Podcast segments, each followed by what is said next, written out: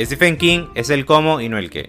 Hola, ¿qué tal? Los saludos José R. Álvarez, eso es Contando los Días y hoy hablaré de un cuento del escritor eh, estadounidense Stephen King.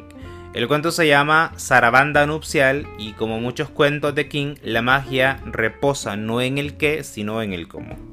Porque a pesar de que la historia que, pues, de la cual hablaré hoy es una historia que despierta interés, que genera algún tipo de expectativa, bien podría pasar desapercibida en una noticia, en un documental.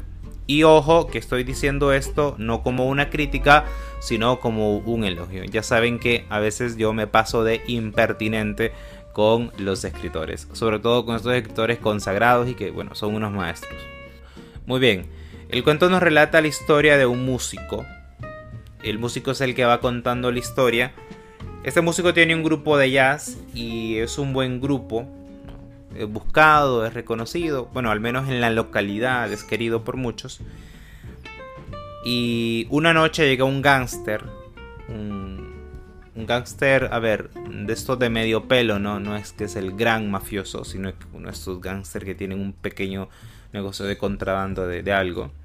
Llega a pedirle que toque eh, en la boda de su hermana y le advierte que no acepta bromas respecto al peso de su hermana. Y ya desde aquí uno, uno logra ver que hay algún tipo de importancia en este hecho, ¿no? Y que si no es un hecho fundamental, sí por lo menos es un hecho em, importante. El músico lo entiende y acepta esa condición. Lo que no le gusta es que el tipo este le ofrece demasiada plata, le ofrece demasiado dinero. Y en efecto, el gángster, al gángster lo anda buscando un tipo llamado el griego. Bueno, de hecho, el músico ya sabe que, que, al, que gángster este lo andan buscando porque había salido en, la primera plana de un periódico, etc. O por lo menos había salido en el periódico, no en primera plana. Y eh, el riesgo es que la boda acabe en una balacera. Como supondrán ustedes, pues termina la boda. El músico acepta porque, bueno, si un gángster te pide un favor o te ofrece un trabajo, no te lo está pidiendo, te está obligando. Entonces el, músico acepta. En la boda, como lo adelanté, se da una balacera, muere el, el personaje este, el gángster, y su hermana a partir de ahí se hace cargo del negocio y se convierte en una super mafiosa.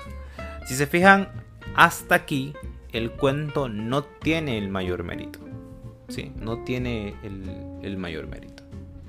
Bueno, luego la hermana muere y bueno, ahí acaba el cuento. Realmente la magia del cuento radica en algunos elementos que voy a resaltar ahorita. El cuento tiene tres momentos. Tiene el momento del bar, en el que se presenta al grupo. Luego tiene el momento de la boda. Y luego tiene un momento posterior a la boda, que sirve más o menos como para explicarnos qué pasó después con la hermana. Y es el que termina, y es la que termina siendo el final del cuento uno se distrae un poco en los personajes del músico, en los personajes del gángster, pero en realidad, en realidad, quien, quien cambia, el personaje que más se modifica y que termina al fin y al cabo siendo más interesante, es la hermana. Y si recordamos, lo primero que le advierte el, el gángster al músico es cero bromas con el aspecto de la hermana.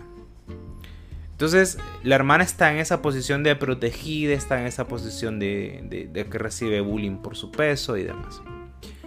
Bullying digo yo, realmente en aquel tiempo pues no se decía bullying, seguramente.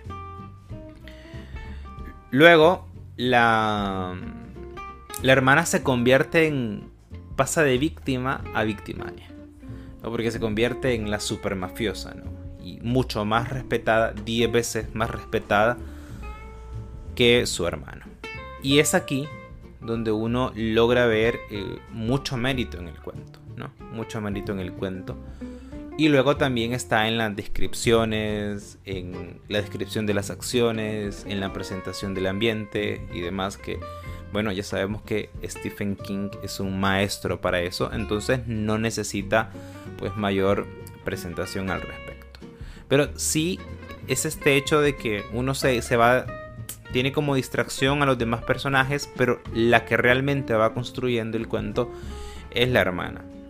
Luego hay otro aspecto que es muy interesante, que es muy interesante, y es que en la banda hay un personaje negro, hay un, integrante negro. Este personaje bueno, sufre de discriminación, incluso eh, de parte del, del líder de la banda. A ver, y no es una discriminación del tipo mm, que lo insulta además, sino que a veces se le salen frases racistas.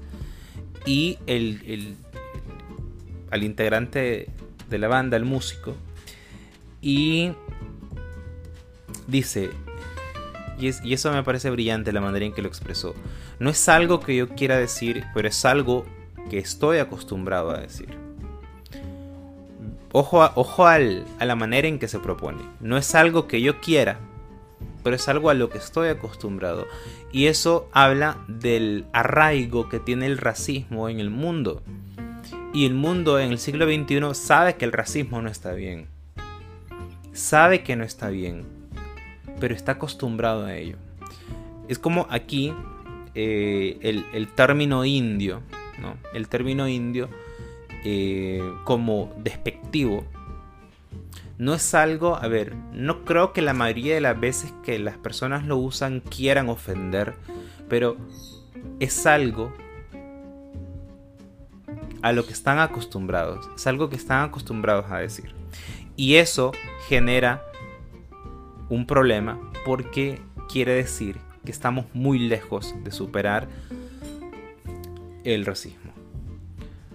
Porque hay mucho discurso, por aquí, por allá, pero en realidad estamos muy lejos de superar el racismo porque está casi en el inconsciente. Está en la costumbre y la costumbre es la cultura. Cambiar la costumbre es cambiar la cultura. Entonces es aquí donde uno entiende la profundidad del racismo y Stephen King lo hace en una lo hace en, ni en la mitad de un párrafo. Nos echa toda una perorata sobre el racismo ni siquiera en un párrafo, es mucho menos que eso. Y luego nos dice otra cosa, que lo dice con una delicadeza que a mí me impresiona. Porque, vamos a ver, está la discriminación, la muchacha, hay dos casos de discriminación en el cuento. Está la discriminación de la chica, la hermana del, mafioso, del gángster, que ella es discriminada por ser gorda. Y luego está la discriminación del músico, que es discriminado por ser negro. Pero Stephen King propone una diferencia entre ellos. Y dice, es que las personas con sobrepeso, él no dice sobrepeso, no lo usaría en su cuento. Las personas con sobrepeso son personas que de alguna manera pueden revertir ese hecho. Dice, la hermana Scully, que así se llama el mafioso, podía revertir ese hecho. Pero el negro no. A ver, y ustedes dirán, bueno, pero es que ese ejemplo es un poco fuerte, un poco duro. A ver, Stephen King tiene la delicadeza dentro del cuento de en la boda retratarnos a la hermana como una persona que no para de comer, come y come y come y come. Es decir, muy posiblemente su gordura se deba a que ella no para de comer. Entonces, tiene esa delicadeza y uno, y uno se pregunta en el cuento, ¿por qué esta tipa, por qué se resalta tanto que come y come y come? Bueno, realmente este hecho de que come y come está íntimamente relacionado a esta frase que les estoy diciendo yo ahorita. Pero luego viene y dice, pero es que los negros no pueden dejar de ser negros por más que ellos quisieran. Y esto me hizo preguntarme algo. ¿cuántas personas, cuántas personas habrían dejado, cuántos negros habrían dejado de ser negros si hubiesen podido hacerlo en los tiempos en que el racismo era aún más crudo? Más de alguno, creo yo. Quizá la mayoría no, pero alguno lo habría hecho.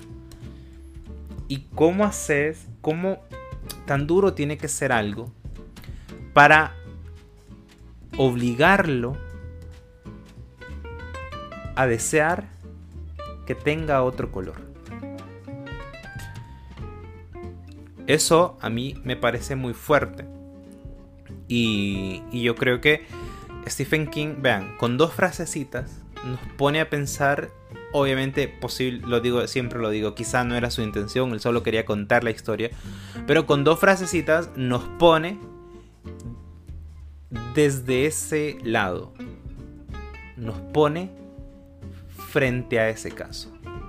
Y eso a mí me parece eh, un asunto muy... Em, a mí me parece un asunto eh, muy delicado ¿no? y muy fuerte y que bueno Stephen King lo toca con la crudeza que a él le caracteriza porque él así es pero no deja de haber cierta delicadeza incluso dentro de lo crudo que es él en sus ejemplos y bueno este es el cuento realmente que deja para mucho. Eh, obviamente como dije al principio es una historia que bien podría pasar desapercibida en un documental o en una noticia o en una nota o un reportaje y no convertirse en un cuento, pero luego con su maestría, con su calidad narrativa, con su manera de contarnos y con la creación de una muy buena estructura, eh, el cuento luego se nos, bueno, se nos resulta o se nos presenta como uno muy bueno. Entonces, este es el cuento, ya saben, búsquenlo, leanlo, juzguenlo y nos escuchamos en la próxima. Chao.